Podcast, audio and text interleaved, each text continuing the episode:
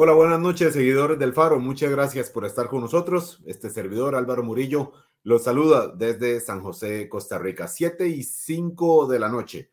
Así es, acá en Costa Rica, acá en prácticamente toda Centroamérica.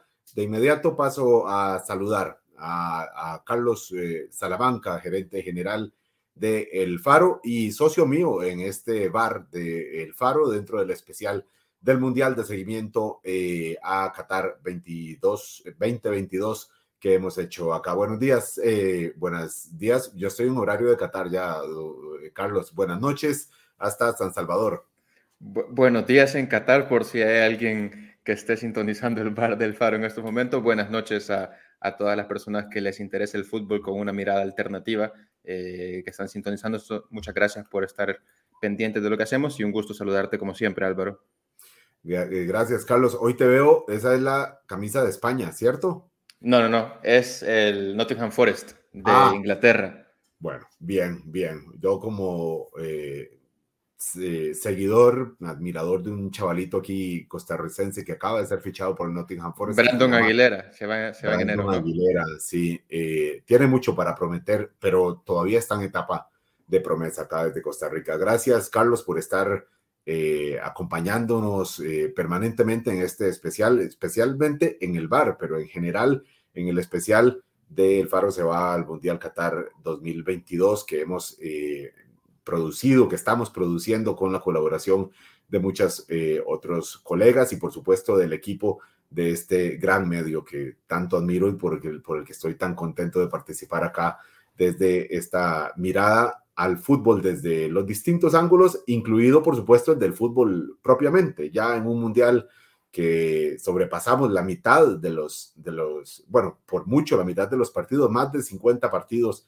ya se han eh, desarrollado, hay mucho para ver, estamos en etapa avanzada de los octavos de final, Carlos, y además eh, con, con algunas noticias ya que nos atañen directamente a nuestra región futbolera, eh, hablando específicamente de CONCACAF, que recordemos que es la región que para efectos de FIFA eh, representa Norteamérica, Centroamérica y el Caribe, con los cuatro equipos que estaban en este mundial representando a esta región, Canadá, Estados Unidos, México, Costa Rica. Nótese el verbo conjugado en pasado, estaban representando. Carlos, ya no hay ninguno de ellos.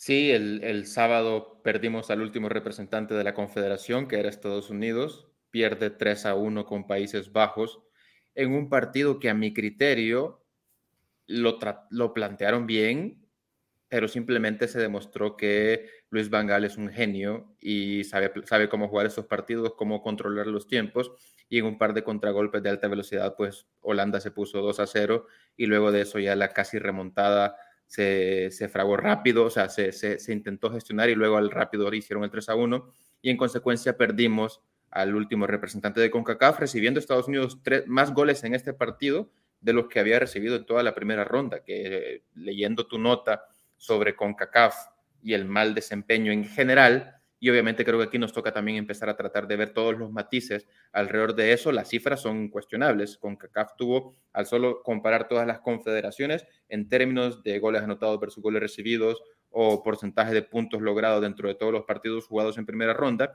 nuestra región tuvo el peor desempeño y tanto así que ya no tenemos ningún representante desde el sábado. Y obviamente ya poco a poco el Mundial se va configurando con los representantes europeos más Brasil y Argentina, o al menos eso pinta que van a ser los ocho finales, salvo que Marruecos dé la sorpresa mañana, pero si no serían seis europeos y dos argentinos, como ha sido casi siempre. Sin embargo, me parece que vale la pena ver un mundial, no por CONCACAF, pero por la Confederación Asiática y la Africana, como un mundial con bastantes sorpresas que dejó bastantes resultados interesantes y decepciones dentro de ciertos países europeos en aras de lo que hizo CONCACAF.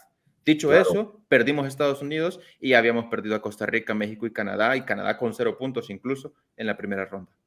Sí, Carlos, es que eh, hay que eh, enfatizar ahí, Estados Unidos fue la única selección que pasó a octavos de final.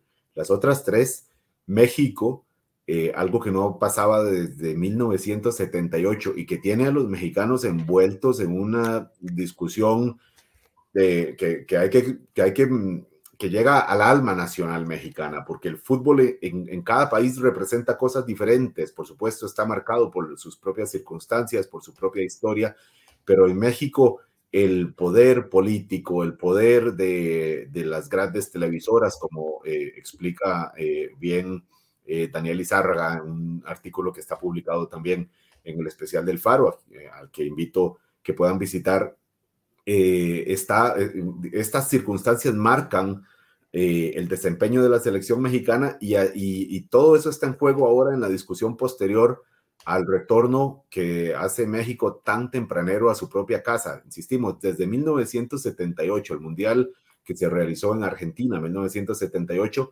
México siempre, el, el reto era cómo no tener, pues más bien, cómo llegar a un quinto partido, o sea, cómo llegar a cuartos de final. Eh, pero ahora parece que para llegar a cuartos de final, para llegar a un quinto partido, hay que primero tener un cuarto, un cuarto partido. Y ese es el partido que no tuvo eh, México, porque quedó fuera ciertamente en un cierre dramático eh, por, por estos cierres de partidos paralelos, eh, muy pendientes de, la, de lo que estaba ocurriendo en simultáneo en el partido entre Argentina y Polonia, ¿verdad, Carlos? Ya se me hacen enredos en, la cabeza y, bueno, y, además con el gol que en los últimos minutos recibió México del gol de Arabia Saudita, quedaron ya fuera, eh, a casa y se consolidaron muchas de las del escepticismo que había justamente previo al, al, inicio del Mundial de parte de los mexicanos con su selección. Eh, volviendo a CONCACAF, la otra representante que tenía alguna expectativa, mm, digamos, eh, basada en los números, porque había ganado la eliminatoria, era Canadá. Bueno, cero puntos, Canadá. Todos los derrotas todos los partidos perdidos, es cierto. Y luego Costa Rica, que ya eh, obviamente por el énfasis de, que este especial eh, se produce en buena medida desde acá, desde Costa Rica, pues hemos dado una mirada, además obviamente era la única selección centroamericana. Y, bueno, un solo partido ganado con un accidente de, gol que ocurrimos. Yo creo que el accidente fue, fue esa ese, ese, triunfo sobre, sobre Japón eh, goleados, por supuesto, con el marcador horrible de 7 a 0 eh, por España y goleados por Alemania en un partido que ciertamente ahí pueden ustedes, justamente en este, en este texto que está eh, Omnium poniéndonos acá en pantalla, en un partido muy, muy de vértigo, pero que acabó con un marcador de 4 a 2 y el marcador dice, punto. El marcador dice que perdimos ante una Alemania, por supuesto, muy fuerte, eh, que quedó eliminada también justamente por otras, otros motivos, pero digamos, no por lo que hizo o no hizo en este, en este encuentro. Entonces Costa Rica se fue con cuatro puntos, eh, perdón, con, con tres puntos nada más, eliminada también. Y entonces si uno suma en, en fases de grupos a los cuatro representantes de CONCACAF, Carlos, si hacemos la suma, solo dos partidos, solo mm, México ganó Costa Rica otro y Estados, Unidos, otro. contra Irán, 1 a 0, por cierto. Y perdimos la mitad. Eh, entonces, de los 12 eh, partidos que jugaron los representantes de CONCACAF en el Mundial, solo se ganaron 3. Eh, y bueno, por eso el rendimiento tan malo. Y si hacemos luego la suma de los puntos que estaban en juego por los, las elecciones de CONCACAF, vemos que solo se ganó un tercio de los puntos en disputa, de los puntos posibles de estas elecciones. El, la peor región, porque todas las demás eh, regiones tuvieron uno eh, o dos representantes, y qué decir los europeos, por supuesto, la región UEFA, eh, que siempre domina, en octavos de final, pero bueno, además, para peores, Estados Unidos le tocó enfrentar en octavos de final a Países Bajos, justo en la primera jornada de octavos de final, y entonces rapidito le llegó la noticia, bueno, a casa también. No sabemos si, por, si vuelven por el Pacífico o por el Atlántico, el punto es cruzan el océano eh, y todos los, todos los eh, con CACAF, con lo que representa esta región, con eh, los cuestionamientos que hay, eh, que ha habido y que seguirá habiendo, pues bueno, todos en casa ya, Carlos. Yo creo que al final la forma en la que estos tres países, ya hemos hablado mucho de Costa Rica igual, y luego podemos incluso comentar esta crónica que tiene ciertos personajes bien interesantes, incluidos un holandés, pero si hablamos de los norteamericanos, a pesar de los resultados, creo que también hay sabores de boca distintos. a la hora de, recibir sus respectivos fracasos, ¿no? Em, Estados Unidos, aparte de que avanzó octavos de final, que creo que es lo que podrían haber presupuestado desde inicio, es decir, habían planeado, y en un partido de Estados Unidos-Países Bajos, la expectativa es que si gana Estados Unidos sea una sorpresa, ¿no? Y de alguna forma se compitió. Y además creo que está el detalle de que la generación de los estadounidenses ahorita, no estoy seguro si es la más joven, pero sí sé que es de las más jóvenes de los planteles del Mundial. Y entonces pensando en su proyecto 2026, donde obviamente no van a ser campeones del mundo en el 2026, pero sí pinta que puede tener un grado de competencia superior estando en casa dentro de cuatro años con esta generación que probablemente la mayoría, Christian Pulisic tendrá que unos 24 años, o sea, 24, 25, tendrá 28 dentro de cuatro años y probablemente estará en su, en su plenitud futbolística, que son los 28, 29 años. Y entonces eso marca un sabor distinto, sumado a lo que ya comentamos un par de, de, de, de, bars anteriores, tampoco los estadounidenses se vuelven locos por este deporte, ¿no? Luego México, creo que ahí el análisis que tenemos que hacer sobre México lo resume bastante bien Daniel Izárraga en esa nota. Creo que el tema de la poca competitividad dentro de sus ligas, dentro de su liga mexicana, que no hayan ascensos ni descensos, que, que si quedas en la tabla regular en, el lugar 12 de 18, igual tenés posibilidad de ser campeón porque se han inventado unos playoffs todavía para clasificar a la liguilla. Es decir, hay pocos jóvenes jugando, mucho extranjero. Eh, y al final... La multipropiedad de los clubes. La multipropiedad de los equipos, pero al final todo se resume en algo que sale al final de la nota. Igual, a pesar, de, a pesar de todo lo anterior de los playoffs, la multipropiedad, no hay ascenso, mucho extranjero, tienen buenas infraestructuras deportivas, pero a pesar de eso, la gran mayoría de la afición mexicana culpa al Tata Martino. Y pareciera que siguen sin ver, y obviamente probablemente la prensa mexicana tenga, tenga mucha culpa en eso también, no terminan de ver el problema de raíz y simplemente habrá un nuevo técnico. Ahí sonaba Mauricio Pochettino, el, argentino ex del Tottenham, como un posible candidato y volverá a pasar dentro de cuatro años exactamente lo mismo y volverán a culpar al técnico y volverán a, fracasar y no llegar al famoso quinto partido que tanto añoran, ¿no? Entonces, esa particularidad con México y cerrando con Canadá, yo creo que Canadá al final el mood, tampoco sigo realmente tantos medios canadienses, pero yo creo que el análisis que se puede hacer de Canadá es que ya haber llegado al Mundial ya era ganancia. Después de estar, no, no habiendo clasificado del 86, y si bien las expectativas eran probablemente quizá un poco más, más altas eh, porque quedaron en primer lugar en, la, en, las eliminatorias de CONCACAF, yo realmente pienso que si vemos los partidos de Canadá, Canadá, salvo el último partido con Marruecos, que ya estaban eliminados, y el segundo tiempo contra Croacia, no hizo un mal torneo. Eh, contra Bélgica, yo pienso que le robaron un penal eh, y Alfonso Davis falla un penal que le tapa a Courtois, el portero del Real Madrid, y terminan, y terminan perdiendo 1 a 0. Contra Croacia hacen un primer, empiezan ganando, hacen un gran primer tiempo, en el segundo tiempo se caen y pierden 4-1. Obviamente estos temas de las mañas para saber jugar esta clase de partidos influyen mucho, tanto como los planteamientos tácticos y la, y la calidad futbolística. En resumen, yo pienso que Canadá, si bien se esperaba más, si se analiza de forma concienzuda y no solo por el resultado específico, no me parece que tengan que ser cambios drásticos de cara al proceso del Mundial del 2026, del cual también van a ser host eh, en, su país.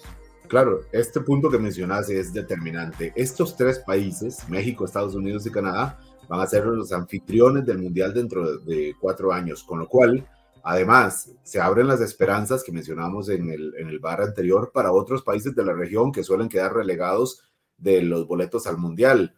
Eh, a ver, aquí en Costa Rica mucha gente está diciendo, si no, si Costa Rica no va al Mundial del 2026, es porque, es porque hay algo que, digamos, fuera de, de, toda norma, porque habrá, podría haber hasta siete países representantes de CONCACAF en el próximo Mundial, porque ya están los tres garantizados, México, Canadá y Estados Unidos, por ser anfitriones, de, ya la decisión que anunció eh, eh, FIFA, y luego las otras tres plazas y media, que se puede convertir en cuatro, obviamente esa media significa ganar el repechaje contra el representante de la Confederación de Oceanía, que probablemente siempre es Nueva Zelanda, digamos.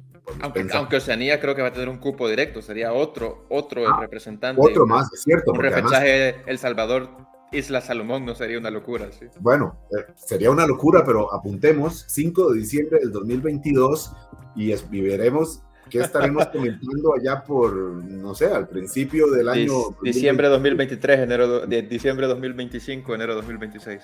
Eh, eh, ah, porque puede pasar muchas, muchas cosas. Eh, lo cierto es que esta región, la peor, del, la de peor desempeño en Qatar 2022, es la que va a alojar el próximo Mundial. Y obviamente es muy diferente, lo sabemos, competir una en una eliminatoria, competir en un mundial y luego alojar un mundial. Son dinámicas, son retos, son desafíos muy diferentes, por eso es que eh, entiendo lo que decís de Canadá eh, y hay que tener, con cuidado, eh, tener cuidado eso de ganar una eliminatoria versus el desempeño propio en un torneo muy corto, muy rápido, como es por supuesto el Mundial de Fútbol, versus lo que vaya a hacer luego como país coanfitrión en el 2026, ¿verdad? Son, son funciones muy diferentes, pero eh, aquí estamos para mirar el desempeño en el Mundial de Qatar 2022 y el desempeño de CONCACAF es, es de, de, vergüenza, es de vergüenza. Eh, le, le, fue mucho mejor a la Confederación eh, Asiática, Africana, ya decíamos, por supuesto, bueno, Comebol tenía cuatro representantes, dos se fueron para casa, dos siguen. ¿Cuáles dos? Los que ya sabemos, los, los de siempre.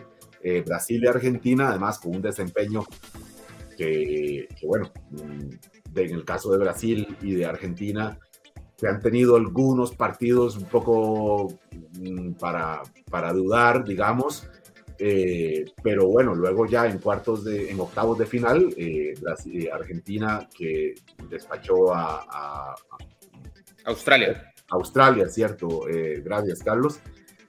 Y, y, Brasil, que hoy ya vimos de qué manera se deshizo de cualquier posibilidad este, de, acceso de los coreanos a, los cuartos de, final. entonces, eh, esto para decir que con CACAF, nada, o sea, además tuvo la mala suerte Estados Unidos de cruzarse con Países Bajos, pero bueno, con cualquiera que se cruzara en octavos de final, me parece que iba a ser mala suerte para efectos de, de, Estados Unidos y, era, y era de, esperar, de esperar que ocurriera lo que pasó con, con esta región, que insistimos, que tiene que ver mucho con situaciones políticas, de corrupción, gobiernos que se quieren meter en, en, el, en el negocio del fútbol, eh, lo hemos visto en El Salvador, eh, gobiernos que se quieren beneficiar, por supuesto, de la selección, y eso yo creo que en muchos países futboleros ocurre, pero ahora vemos al gobierno de López Obrador en México también queriendo ver cómo, cómo se le mete mano al fútbol, también como la idea de verse de nuevo en eso también como una especie de, salvador y aprovechar el fútbol, obviamente mucho más allá de lo que tiene que ver con el, con el campo verde. Esto en, en CONCACAF, por supuesto, eh, hay, tanto para ver y tanto para preguntarse, aún sabiendo que los cuatro representantes, Carlos, tenían circunstancias muy diferentes. Bien lo dijiste, no es lo mismo para Canadá quedar fuera que para México, eh, que para Estados Unidos y para Costa Rica, que tiene, tenía sus propias eh, circunstancias y que aquí yo creo que después del, del calentón del partido final de octavo de la fase de grupos contra Alemania, en donde por tres minutos estaba Costa Rica clasificándose a los octavos de final, pero esos tres minutos, bueno, eh, eran, una, eh, una ficción, ciertamente, eh, luego ya viendo el resultado, pero después de esa calentura de ese partido, yo creo que aquí hay consenso en Costa Rica, Carlos, de que fue un fracaso. Mm, y por eso lo dijimos en la nota, apenas para salvarse del ridículo pero fracaso a fin de cuentas, porque por más fuertes que fueran los rivales en el grupo, Japón, España y Alemania, bueno, si te vas para la casa con un gol diferencia tan negativo, eh, habiendo ganado un solo juego con un único remate en ese, en ese partido y luego con dos goleadas, porque 4 a 2 es una goleada también. que no es lo eh, mismo que 7 a 0, obviamente. Por supuesto que no es lo mismo, no es una goleada ridícula como es 7 a 0. Entonces, eh, al final no hay como maquillar. Eh, y el objetivo que había dado aquí el, presidente de la Federación de Fútbol era clasificar a octavos de final. Luego ya recordemos que los, los jugadores decían que iban a ser campeones del mundo, lo decían como esta especie de, de quien declara algo para que ocurra, eh, ¿verdad? Como una especie de, trabajo mental por efecto psicológico, pero todos sabemos que eso eh, carecía de, toda lógica. en el fútbol también hay populismo, eso es lo que vemos. Claro, claro. Eh, y, bueno, esto, y, así acaba con CACAF. Entonces, vemos ya el paso a octavos de final con un poder tan grande de los europeos, eh, ciertamente, eh, que tenían 13 representantes y de estos 13, 8, o sea, la mitad de los que clasificaron a octavos de final, estaban, quedaron, quedaron, quedaron compitiendo y solo 5 iban para la casa. Dinamarca, Bélgica, Alemania, eh, Serbia y me falta uno más. Ah, claro, Gales, claro, Gales. Pero, sabes, o sea, yo, yo, o sea, sí estoy de acuerdo en que con CACAF fracasó, pero discrepo un poco en el sentido de, de viendo, analizando lo más objetivamente posible el Mundial antes de que arrancara, yo creo que Europa, si bien va, va, a dominar ya la ronda de cuartos de final en adelante y hasta donde Brasil y Argentina lo permitan, eso, es, eso ya estaba presupuestado así, pero yo creo que también estaba presupuestado o, en papel, digamos, Dinamarca tendría que haber pasado sobre Australia y fue decepción. Eh, Bélgica tendría que haber pasado sobre Marruecos y fue decepción. Es decir, Europa no dejó de... Gales, incluso Gales no estaba jugando mal. Eh, Gales de, no hubiera sido una locura realmente que hubiera pasado sobre Estados Unidos y fue decepción que se quedó con un solo punto, que fue el que ganó con Estados Unidos, perdiendo con Irán también, aparte de perder con Inglaterra 3 a 0. Entonces, digamos, yo, yo creo que es importante matizar lo que en el papel, digamos, de calidad, de plantel, de posibilidades, de historia, estaba escrito para Europa, versus lo que terminó siendo que si bien las mismas selecciones históricas de siempre, o la mayoría sin Alemania, estarán en la fase final y pinta que una llave va a tener potencialmente, si Holanda lo permite, una, una semifinal eh, y si Croacia lo permite, Brasil y Argentina, y otra semifinal eminentemente europea, si Marruecos no da una gran sorpresa, donde yo apostaría que de repente ves un España-Inglaterra un España-Francia por un lado y un Brasil-Argentina por el otro para ver una final eh, Sudamérica versus, versus Europa y algo que pinta para un gran cierre del Mundial a nivel deportivo. Sí, por cierto, ahora que decís, Marruecos eh, juega eh, mañana, Marruecos-España. Tenemos para fecha 6 eh, de diciembre a las 9 de la mañana. ¿Es Marruecos o por la tarde? Carlos, ya estoy confundido. Marruecos creo que es el, es el que es, ese es por la tarde, si no me equivoco. El, punto es que ya mañana en un, en un No, a las 9, a las 9 Marruecos y a la 1 Portugal-Suiza, sí, sí. El primero, dentro de, a ver, 9 y 3 horas, dentro de 12 horas, eh, estaremos, estaremos eh, viendo este partido o escuchándolo, los que tenemos otras cosas que hacer, porque es una forma también de, de seguir el Mundial, escucharlo. Yo tengo que admitir que he vuelto, me he devuelto en, en los años, eh, Carlos, y, y, algunos partidos los he tenido que seguir por, por la radio como mi abuelo, como lo seguía mi abuelo, eh, para poder avanzar. Y entonces cuando veo que hay algún gol, alguna acción que amerita, ahí se levanta uno y va al, televisor a, verlo, porque obviamente no estamos de vacaciones viendo, viendo el, mundial, hay otras cosas que hacer y seguro que quienes nos, nos, siguen eh, dirán cómo hacen para ver todos los partidos. No, tengo que admitir, no veo todos los partidos, eh, pero, pero intentamos dar, dar un, un, seguimiento. Obviamente, futbolero, insistimos también, pero también desde otros puntos de vista. Y es lo que decía del España-Marruecos de mañana, Carlos, que encierra, y lo mencionábamos también un poquito en el bar pasado, encierra eh, muchas cosas que van más allá del fútbol. Recordemos que eh, Marruecos y España son, son vecinos, solamente divididos y alguien diría unidos más bien por el Mediterráneo. Eh, miles de marroquíes han crecido en, España, la historia política del, reino de España eh, en, y de, la, España cristiana católica más bien. Eh, hay que devolverse siglos para, ver eh, el, tema este de, de, los moros y los cristianos. y todavía muchos españoles se refieren a marroquíes de esa manera, los moros directamente. por supuesto, con una carga de discriminación. Digo muchos, no es generalizado. Eh, hay una gran parte de España que, toma a Marruecos como un, un vecino de buen vivir, eh, a pesar de que hay muchos temas no resueltos que tienen que ver también con los saharauis, con la migración, con los temas de seguridad eh, alrededor de esta, de esta gran frontera que tienen marroquíes y españoles. Bueno, ese es Marruecos.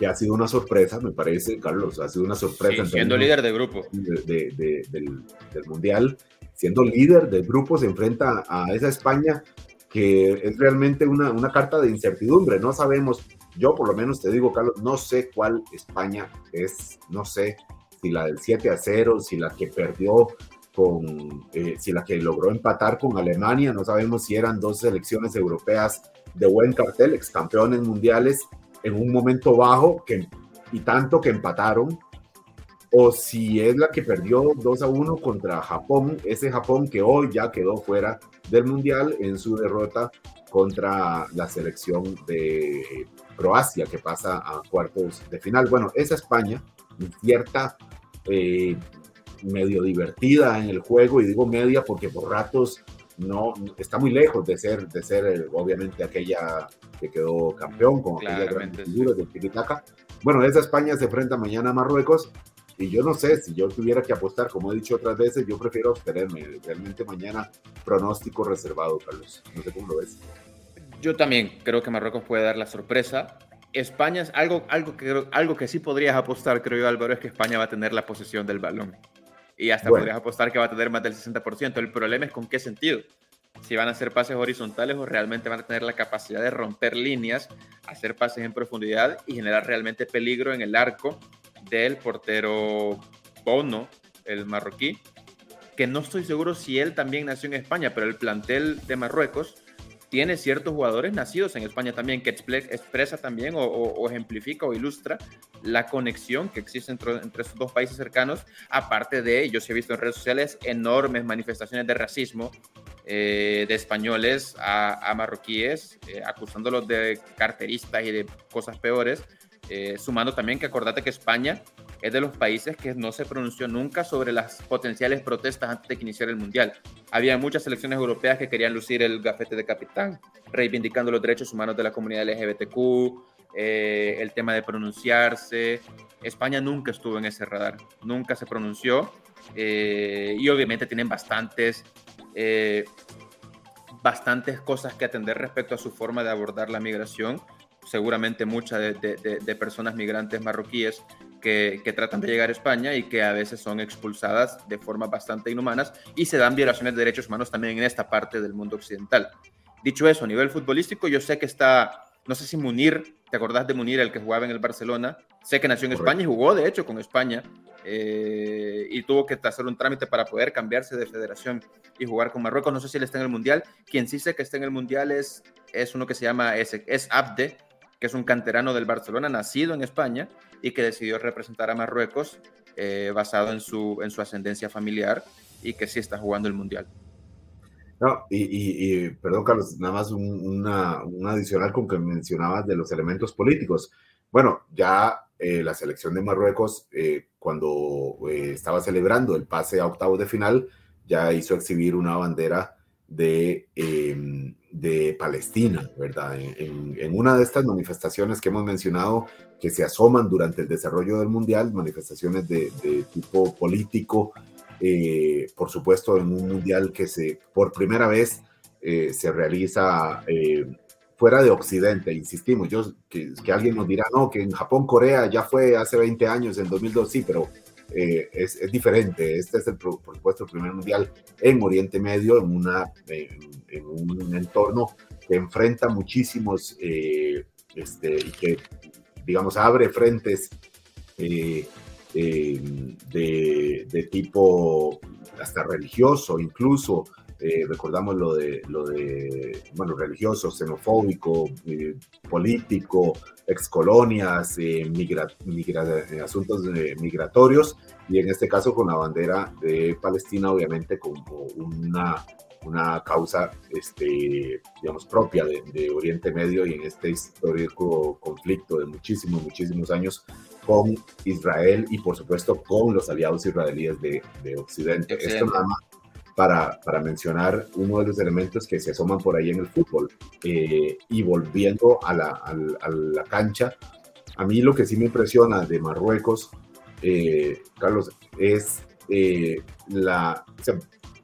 en, el, en el fenotipo de algunos europeos, no, o australianos, no es de sorprender ese, ese físico que, que tiene. En el caso de, de, los marroquíes, yo sí le digo que me sorprende que es una selección realmente, eh, digamos, muy bien acondicionada físicamente, eh, que, que, me sorprende de alguna manera más allá con lo que uno conoce. Tuve la oportunidad de vivir un par de, de años, un año y otro en España y compartí con personas marroquíes eh, mucho tiempo y incluso hablando con alguno de ellos, saludándolo hace tres días, yo le decía, yo no sabía que ustedes eran tan fuertes, tan rápidos, tan grandes, y él me, y, él me decía, no, yo tampoco sabía que éramos así. Eh, bueno, es una selección físicamente muy bien acondicionada y técnicamente, técnicamente muy bien preparada, en buena medida de la escuela española, como bien mencionabas. Y es un equipo que para el Mundial casi que estaba estrenando director técnico. El director técnico anterior, eh, creo que este, este director técnico llevaba como 5 o 6 partidos dirigidos antes de arrancar el Mundial, porque el técnico anterior se peleó con las estrellas del equipo, principalmente Hakim Ziyech, el, el marroquí ex jugador del Ajax y, jugador ahora del Chelsea de, Inglaterra. Y, estaba ya desconvocado, lo, lo, regresaron, que está haciendo un gran mundial Ziyech. Eh, y fue convocado y es un técnico que recién está instaurando su idea de juego, que es muy defensiva, es muy de controlar los tiempos y de repente contraatacar y, les ha dado resultado. Marruecos, hay una métrica que cada vez es más famosa en el fútbol que se llama expected goals o los goles esperados. Y, solo para darte un dato así como bizarro en el sentido de goles esperados basados en, muchos datos históricos del fútbol, eh, de dónde se hizo el tiro, qué tan, qué tan eh, con qué pierna, si le pegó con la pierna buena o la pierna mala el futbolista, como sacan métricas para medir eh, de cada 100 tiros de ese estilo cuántos terminan en gol y cuántos no. Marruecos, en toda la primera ronda, tuvo menos goles esperados, basado en esta métrica, que Lukaku en las tres o cuatro que falló, en las tres o cuatro ocasiones que falló eh, contra Croacia. Marruecos al final, su fortaleza es la defensa. bueno, imagínense, una, una defensa bien fuerte frente a una selección española que toca mucho, toca mucho, pero toca, tiene, pero tiene poca profundidad, ya aquí hablando como los comentaristas eh, técnicos, eh, un fútbol poco profundo. Eh, bueno, no sería raro que, que, nos vayamos a un 0 a 0 y que se extienda a tiempos extra y que se extienda a, a penales perfectamente, que la apuesta marroquí sea, no, no, llevemos esto hasta penales si no somos tan fuertes ofensivamente y nuestro fuerte es justamente un punto de coincidencia con la debilidad que tiene España, que es la profundidad, o, cuidado y no, alguna acción eh, rápida de, contragolpe que les pueda resultar a los marroquíes, pero claramente jugarían con lo que, insisto, los comentaristas futboleros dirían bloque profundo, respuesta rápida en contragolpe o de, manera conservadora, nos la jugamos con un 0 a 0 y nos rifamos en, penales. en la segundo, lo que sería una segunda tanda de penales en octavos de final. Yo creo que lo que va a marcar la diferencia en ese partido, el de mañana, es quién haga el primer gol, si es que hay un gol en el partido. Si lo hace Marruecos, Álvaro, yo sí veo un partido que se va a volver bastante aburrido, España tocando mucho, no, sin lograr entrar, Marruecos muy bien cerrada en bloques, 4, 4 y 5 quizá, o 5 defensas y 4 volantes. Y, y, después de eso quizá un chispazo al final para que España empate. Y en consecuencia, si España sí hace el primer gol, probablemente sea un partido que se vaya abriendo más. Yo creo que es lo que va a determinar que, que termine pasando. Si Marruecos hace el primer gol, yo sí veo a Marruecos ganando la España, sinceramente. Eh, y, y lo, o aguantando lo más que se pueda el empate, yéndose a penales y en penales cualquier cosa puede pasar, como vimos ahora y si te parece entramos ya en esta fase final comentando eh, los, los, partidos de ahora, los de, de, octavos de final, eliminando a Japón, que se había ganado, digamos, el corazón de la hinchada futbolera en general por derrotar a dos grandes como España y Alemania, dos campeones del mundo. Eh, siendo derrotado, realmente Japón terminó siendo derrotado únicamente por Costa Rica, irónicamente, porque con Croacia empatan en tiempo regular y siendo un partido bastante entretenido, yo creo que los dos, creo que el empate al final del tiempo reglamentario y el tiempo extra fue justo. Tuvieron sus momentos los dos equipos.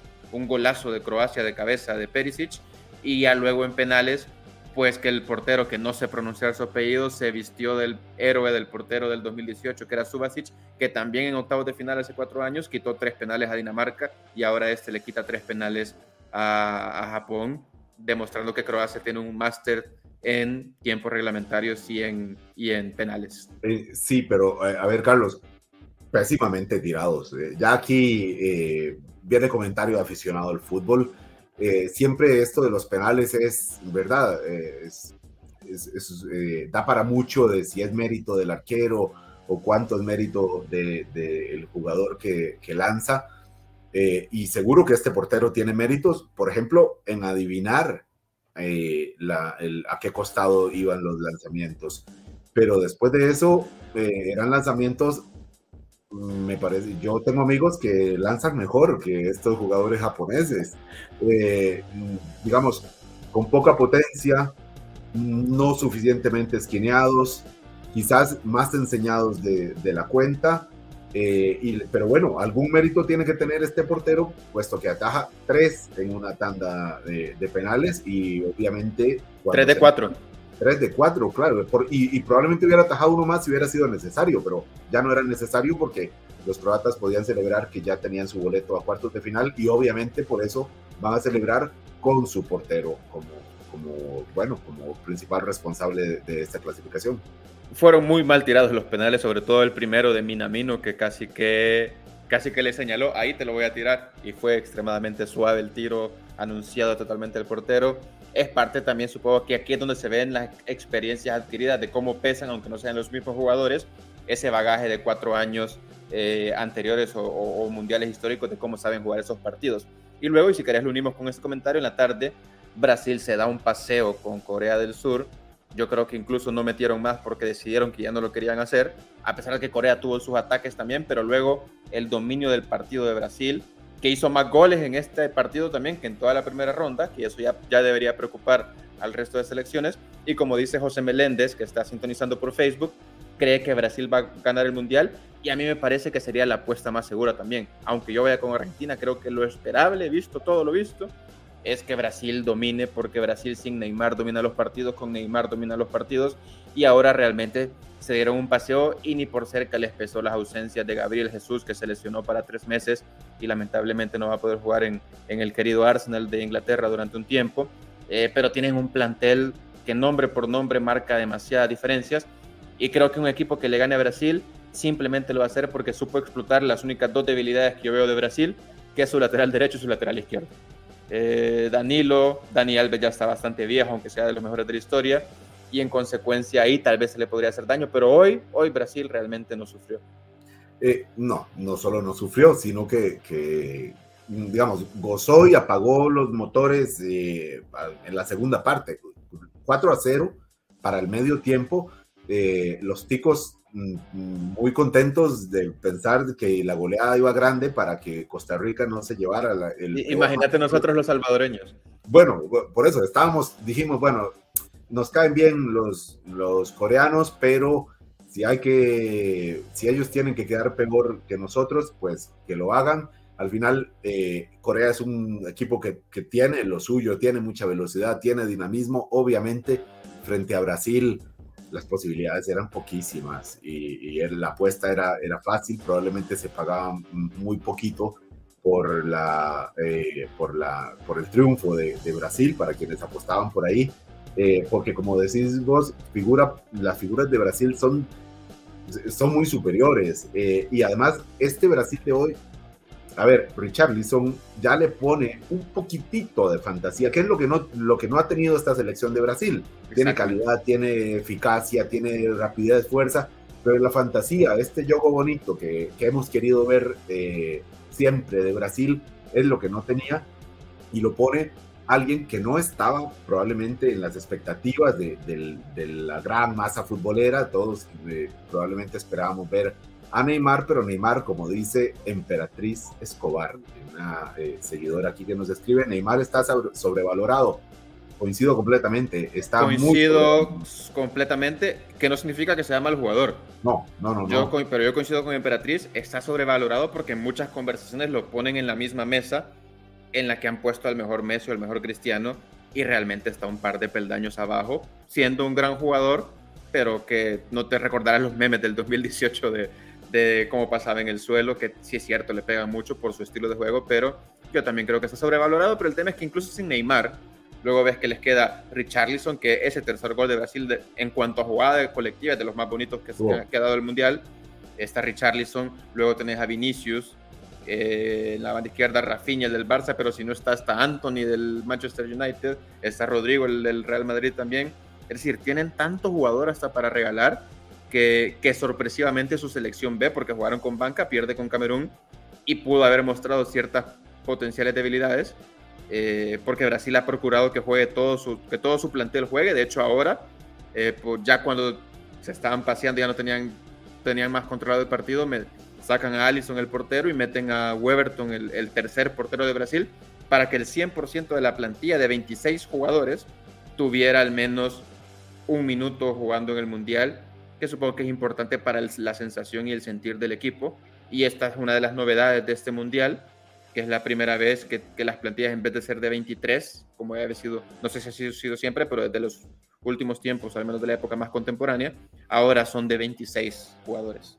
Sí, esta es una de las particularidades de este mundial que recogemos en una nota eh, que publicamos hoy también en el especial que los eh, invitamos a leer, eh, titulada Cargar los balones y otras primicias en las canchas de Qatar, porque son cosas que no habían ocurrido nunca, que habían ocurrido o que habían, a ver, me ordeno, que no habían ocurrido nunca o que habían ocurrido diferente a como están ocurriendo ahora. Por ejemplo, el uso del VAR del asistente de, de video para los árbitros, que ya se usó en Rusia 2018, pero no como se está utilizando ahora y con este elemento de unas eh, mm, eh, balones, las bolas tienen un chip, un sensor que envía millones de datos durante, durante todo el partido, cada contacto, cada posición y con métodos como de, de inteligencia artificial, ciertamente, se mezclan con los videos y las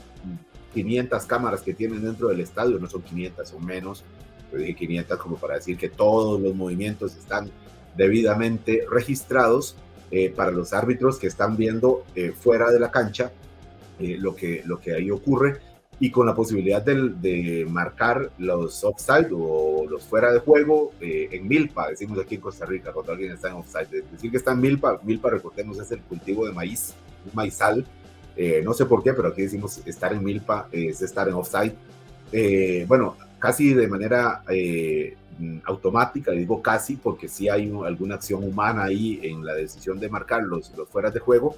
y como decía en una de las crónicas de Carlos Martínez, a veces lo que está adelante es el manguito rotador de un jugador frente a otro. Bueno, esto para decir que una uña que esté delante de otro, de otro jugador puede, por, por, estas estos métodos eh, que son posibles por la tecnología, marcar un offside y anular lo que un gol que probablemente en otros tiempos sería gol. Eh, esto como una de las particularidades, recordemos que así eh, con este sistema de, registro de los balones con el chip se, se permitió más bien el gol de Japón, el segundo contra España, que provocó la eliminación de Alemania, que estaba jugando en ese momento contra Costa Rica. Era un balón que había salido y si uno ve la toma, uno dice, ese balón salió y no queda ninguna duda de que había salido de la línea final, pero luego parece que hay una, no sé, una... Eh, una parte de la circunferencia. Una mínima parte de la circunferencia del balón que estaba sobre la raya, lo cual habilita la jugada y se da por válido el segundo gol de Japón. Y otro elemento también, otro ejemplo de, este uso es el gol que celebró Cristiano Ronaldo, por supuesto de una manera siempre personalísima, él, el superior, eh, como, como gol propio, cuando en realidad era de su compañero Bruno Fernández, porque el, registro de los contactos de este balón eh, da, por cierto, que Cristiano Ronaldo no tocó ese centro ni con un pelo, entonces, el, último que tocó el balón antes de entrar al marco fue Bruno Fernández, que lo que quería hacer un centro y le salió un tiro que a la postre eh, fue, fue gol. Eh, y entonces Cristiano Ronaldo, se, eh, Cristiano Ronaldo se quedó sin ese, sin ese golcito, con todo y que lo celebró e incluso sus compañeros se lo celebraron para él también, ¿verdad? Eh, entonces, bueno, esto como una novedad de, de, otras que decís bien, lo de las 26 de plazas de jugadores para, para ser convocados por cada selección y lo de cinco cambios o incluso seis dentro de un partido, lo que permite cambiar la mitad de un equipo prácticamente eh, en el desarrollo del juego. ¿Esto por qué? Bueno, por la pandemia, mm, por la necesidad de, tener más jugadores en caso de alguna cuarentena, de algún contagio, pero también por la eh, reprogramación eh, en el calendario anual de este mundial que cambia la planificación de los, de los preparadores físicos de los, de los jugadores de, fútbol. Eh, recordemos que siempre es a mitad de año, en este caso se hace hacia finales, lo cual la, obliga a interrumpir prácticamente la acción de los futbolistas, sobre todo, sobre todo en las ligas europeas, y por tanto a cambiar la planificación física y de alguna forma se abre espacios de lesiones que se han visto también lesiones musculares eh, en, buena medida porque, porque este mundial alteró los calendarios eh, del año y la preparación, la planificación que, que, hacen. Esto como una de las novedades que también están mencionadas ahí. Sí, al final, con bueno, yo quedé totalmente convencido con la explicación que dio. Yo pensaba que el balón no había salido en el de España-Japón, perdón, que sí había salido, pero quedé convencido con la explicación que la tecnología que, que, fue bien utilizada, creo yo, en esa vez, porque ahí no había un tema de, de, opinión, sino que era un hecho, y si la regla dice que no tiene que salir el 100% de la circunferencia y no había pasado, pues se entiende. Con el tema del VAR eh, y todas estas cámaras para chequear potenciales goles o penales, obviamente no deja de haber interpretación humana, y ahí creo que coincidiremos aficionados al fútbol, aficionados al fútbol en unas cosas y en otras no, pero no dejó de, ser afectado a mi criterio injustamente a la selección de Uruguay, ¿no? Que, terminó eliminada por, ¿qué serían? Yo unas cuatro por, por ganarle a Gana solo por un gol, le faltó un gol contra Gana.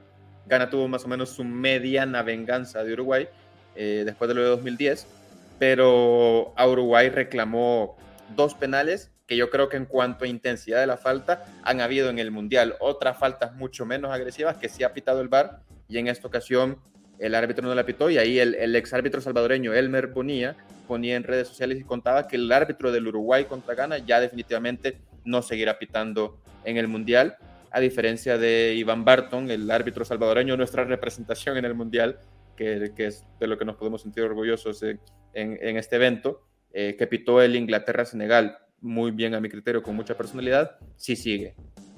Claro, ahí, continúa. En esto de las decisiones arbitrales, pues bien, la tecnología ayuda a sacar algunos eh, errores que pueden cometerse, pero no deja de, permanecer ahí la duda de, cuán, cuánto estamos robotizando de alguna forma el espectáculo del fútbol, porque no, sabremos si en algún momento habrá chips que se le incorporen a los, zapatos de fútbol, a los tacos, ¿verdad?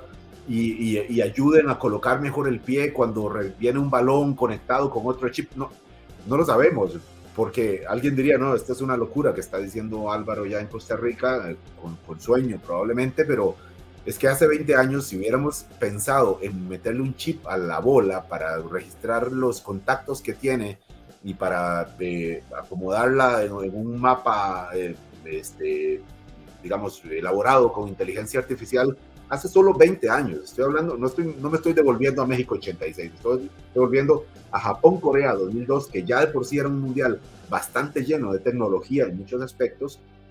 Nadie hubiera pensado que hubiéramos llegado a esto.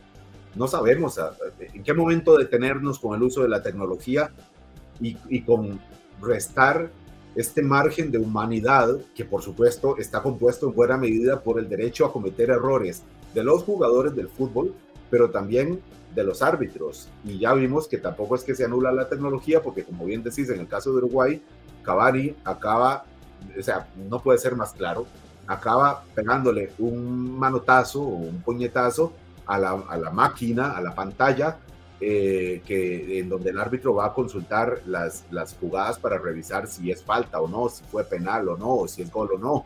Eh, o sea, eso es un cobro directo a este uso de la tecnología por una selección que se sentía perjudicada y que podemos coincidir en que salió perjudicada. Yo lo que no entiendo es cómo una jugada como esa, si es fuera del área, la pitan sin ningún problema porque es falta. pero si es dentro del área no se pita porque, uy, es muy grave, entonces la consecuencia de hacer gol ¿eh? Eh, en, un, en, un, remate como ese. Ahí está el tweet que pone Elmer Bonilla. Este, bueno, eh, una... él coincidía de hecho con que los de Uruguay fueron errores y que al menos uno era penal, creo que puso. Y, yo coincido, yo creo que Uruguay fue afectada. Y, y si Cavani le pegó a la máquina del bar, al menos va a ser Ah, va a ser menos sancionado de lo que José María Jiménez, el defensor central uruguayo, porque él, no le pegó a la máquina, le pegó al director, a uno de los directores de FIFA, un codazo. Entonces ya les abrieron expediente como a cinco uruguayos y, y ya les va a caer seguramente una sanción más fuerte que acordémonos que a Suárez en, en, Brasil 2014 le dieron cuatro meses por morder a Chiellini en el hombro.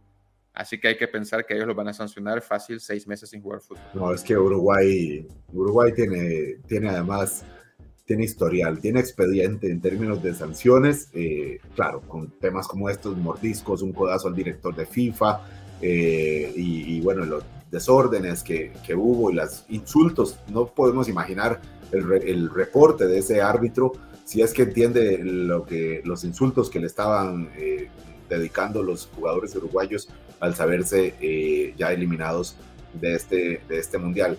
Otro elemento nada más para mencionar aquí, Carlos, que ya, eh, digamos, escapa de las manos de las reglas, de la FIFA, de la tecnología, y es quizás más ya propiamente de una cuestión de astucia. Mira, ahí está, uh, ahí está Cabaret. Vamos, derechazo a la pantalla del de el bar. Eh, sí, digamos, si pensamos que la, la polémica iba a acabar con la tecnología, evidentemente no. Eh, todos impresionados ahí por Cavani, un jugadorazo que probablemente también se despide de, su último mundial. igual que Suárez y Godín, seguramente. Igual que Suárez y Godín. Bueno, es que si, si, hablamos de la trayectoria de Cavani, eh, es uno de los jugadores más, más veteranos, aparentemente no necesariamente más equilibrados emocionalmente, eh, por lo que vimos, pero, pero sí una figura, un figurón de Uruguay. Decíamos, que una de las novedades de este, de este mundial, y ya es estrictamente futbolero, eh, Carlos, es esta, la jugada del lagarto, eh, perdón, del cocodrilo, lagarto. Eh, dije, la jugada del cocodrilo, que es el defensor acostándose en la barrera frente a un tiro libre, que es, es una de estas cosas que uno dice, ¿cómo a nadie se le había ocurrido 20 años atrás? cuando todos hemos visto remates de, de cobros de, tiro desde un punto de, falta, tiro directo al arco, eh, cuando son jugadores muy virtuosos que saben que la barrera les va a saltar, pues lo tiran por debajo eh, y, y, por ahí anotan. Y, revisando un poco el historial de esta decisión de poner a un jugador acostado para bloquear de esa manera el tiro por bajo, en realidad el primer registro televisado ciertamente está en el 2013, hace poquito, poquísimo, hace menos de 10 años, esta jugada que hace ahí el defensor eh, inglés eh, para permitir que los de la barrera salten con algún grado de despreocupación de que no les vaya a pasar la pelota por, por debajo, como lo han hecho Ronaldinho Gaucho. Principalmente. El mismo, sí, claro, el mismo Messi, que lo hemos visto haciendo el cocodrilo, el mismo Messi ha pasado el balón por debajo de la barrera. Eh, y, y, bueno, eso es eh, no es nada que determine, digamos, una dinámica de un partido, pero uno, eh, en términos de, de, la foto y la, la, escena, no deja de ser algo llamativo y como les dije en el texto, es quizás una de las pequeñas expresiones que dejan ver que el fútbol de calle, de barrio, de pueblo, va ascendiendo y, de, y se manifiesta en alguna medida en la élite, porque eso se le tiene que haber ocurrido primero a algún chavalo anónimo quién sabe dónde, si en Brasil, probablemente en El Salvador, a alguien se le había ocurrido también, o en México, o en Serbia, quién sabe dónde, y lo vemos ahora en una fotografía en pleno Mundial de Fútbol, Carlos.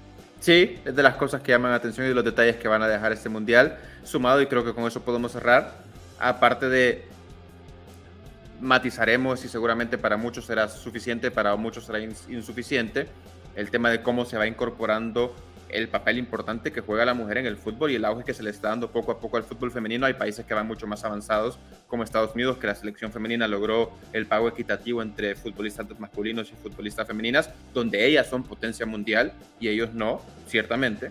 O Canadá también, que es más o menos potencia mundial en fútbol femenino y en fútbol masculino ni por cerca. Pero este mundial tuvo a, un, a una cuarteta, no sé si la cuarteta, pero al menos las asistentes y la árbitro central, eh, mujeres debutando en un partido complicado y resuelto de una gran manera como fue el Costa Rica-Alemania, que es otra de las anécdotas que nos deja este mundial. Sí, lo dice ella misma, que es una, que espera que no sea por su condición de mujer que la haya incorporado. No deja de preguntarse uno si, si, lo, si lo hacen por eso, justamente FIFA queriendo mostrar un poco de apertura, porque no es que les falte árbitros hombres de calidad eh, para el fútbol masculino. Eh, claro, alguien diría, bueno, ¿y por qué no usar mujeres árbitros eh, o nombrar mujeres para que hagan este arbitraje? Como probablemente pueda una mujer ser la comisionada del campo de juego o pueda ser, bueno, la directora técnica, como hemos visto en algunos equipos, que ya hay una mujer que ha ocupado, no en, no en mundiales de fútbol, ciertamente, pero que sí en otras instancias la silla del director técnico. Eh, bueno, que una mujer sea eh, árbitro, esta eh, francesa muy reconocida, muy experimentada, muy ecuánime, que sacó, como bien decís, un arbitraje que ni se refleja, que tal vez es el éxito de un arbitraje, que no se refleje, que no se hable de él en un equipo, perdón, en un partido como en este caso de Costa Rica-Alemania, que hubo para hablar muchísimo del lado de Alemania, del lado de Costa Rica, pero nada que pueda atribuírsele o cobrársele o eh, exaltarse eh, del desempeño de esta árbitra francesa. Exactamente. Creo que con eso tenemos un, serial de anécdotas distintas que va dejando el Mundial y, y mañana cerramos octavos de final.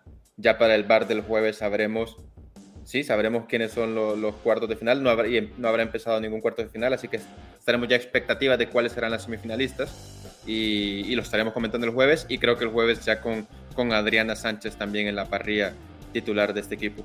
Esperamos, pues esperamos que sí, atacar con, con tres, como se hacía uf, hace como 30 años en el fútbol, que se atacaba con tres, eh, bueno, eh, y no, no, no con dos o con uno, lo que pasa es que en este caso en el bar no se puede, pero con uno está atacando eh, algunos de los equipos en este mundial, con uno atacó Costa Rica y ven cómo le fue.